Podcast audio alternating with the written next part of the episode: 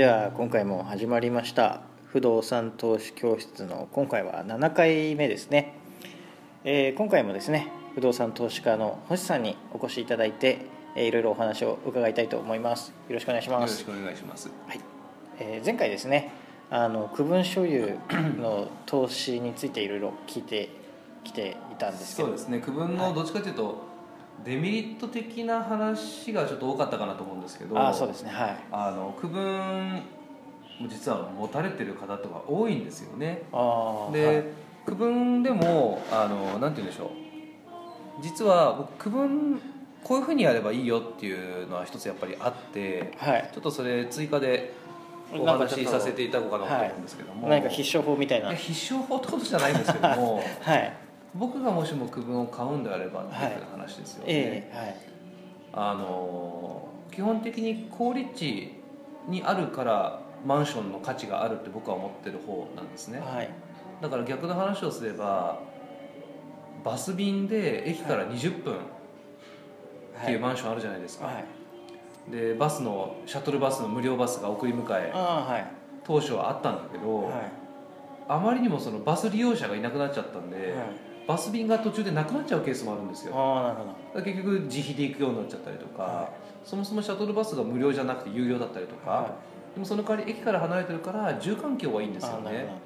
でカラオケルームがついてたりとか、はい。で僕はそれはマンションとしてあまり価値があるとは思ってない方なんですね、はい。なので戸建てに住んだらいいじゃんっていうふうに思っちゃう方なんですね、でマンションは例えば駅直結とか、はい。まあマックス徒歩10分とか本当にはい。5分がいいんですよね、統計見ると5分以内のマンションっていうのは価値が下がりにくいっていうのが出てるので、なるほど。10分超えたらだだ下がりなんですよ。はい。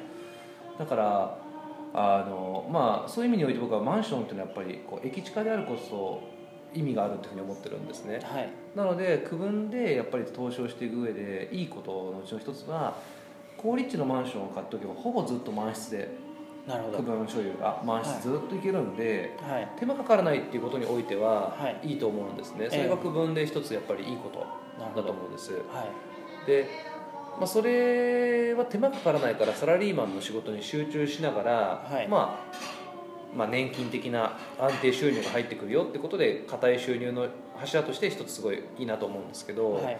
もう一つ僕は区分においてよりいいなと思うのは、はい。あのまあ、僕は今やるんだったらそれしかやらないんですけど、はい。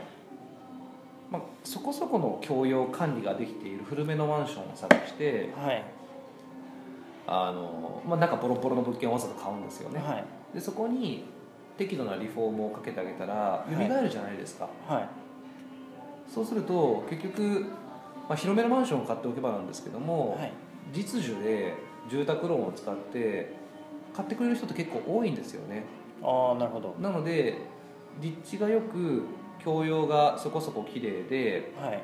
で中ボロボロで安く買えればはい。リフォーム例えば300万かけて売る時にそこ300万乗っけて売っちゃったとしても結構パンって売れちゃうんですよね。あー。まあいわゆるあの売却益そうですね。を狙っていくっていうよで区分に関しては僕は売却益がやっぱ取りやすいなと思うので手間も少ないですからあはの区分だったら中だけやれば綺麗になるわけですから。はい。それがまあね今後お話しするであろう一戸建てとかはい。あの一棟ものだったら外壁も綺麗にしてはい。で中も綺麗にしてっていうふうに手間が倍かかってお金も倍かかるわけですよね、はい。でそうすると短期で売却できないし、はい。あのかかる経費も多いので、はい。そう考えたらやっぱり、まあ、区分が売る時に関してはいいかなとは思うんですよね、割とでは出口戦略としては取りやすい。はうん、あと一棟の中に同じ部屋がいくつもあるわけですから、い。はその事例比較ができるわけですよね。何回だったらいくらとかはい。何回だったらいくらっていだからそこに基づいてこの金額より安く買っとけば、まあ、割安だっていうのも分かったりするのでなるほど。そういうふうな意味においては区分は戦略は立てやすいかなっていうのはメリットとしてありますよね。なるほどそういうちなみに例えばあの売る時の金額とかっていうのはその時の相場というかやっぱり時期によって割と変わってくる。時期によってもちろん全然変わってきますよね、だから僕今話聞いてるのが池袋徒歩10分ぐらいではい。64平米ぐらいの広めのマンションが、はえー、と20年前は4000万ぐらいで売られてるんですよ。いはい。でまあ今手元に来てるのが1000万ぐらいなんですよね。へえありえないぐらいの金額の乖離じゃないですか、はまあ、理由はいくつかちょっとあるんですけど、はい。多分まあ管理がひどくて見た目も汚くなっちゃってるからっていうのと、はあとはまあ当時はバブルっぽい時もあったのでっていうあのとで結局まあそれは僕は買うことにしてないはい。理由はあのレインズとか調べるとはい。売却事例っていうのが出てたりすることもあるんですよね、はい。近年の取引事例っていうことで。はい。でそれで今売ったらいくらかっていうのは分かるので大体。はい。比べてみたらまあかこれからまあいくらだよっていうふうに提示されてる金額で買ってもはい。あんまりその売却益が取れなさそうな感じで今見えるんですよね。あまりお得感としてはそまあ、うんないですね。ただ単体で見たら安いですけどね、はい、だからまあその物件を買うときに他の部屋であるとか、まあ、近近場に似たような物件と比較して、やっぱり購入のあの資料としやすいっていうところがメリットなんですね、やっぱ事例が多いですからね。うん。分かりやすいです。だから出口ってことが気になる場合ははい。いいと思いますよ。あー。でも逆に言うと、はい。あの出口が決められちゃってるわけですよね。はい。他の事例でこの金額が、まあ、この部屋ではこうなってるから、はい。じゃあいくら部屋をきれいにしたとしても大体上限ここまででしょみたいな。だかあらその伸びしろが個別性が少ないですよね区分に関しては、ー爆発しづらいというか。そうですね。だからそこはいいところでもあり悪いところでもある。はい。ところではあるんですけどただ安定性は高いかなと思いますね。ちょっと前回の区分のおまけの話になりますけども。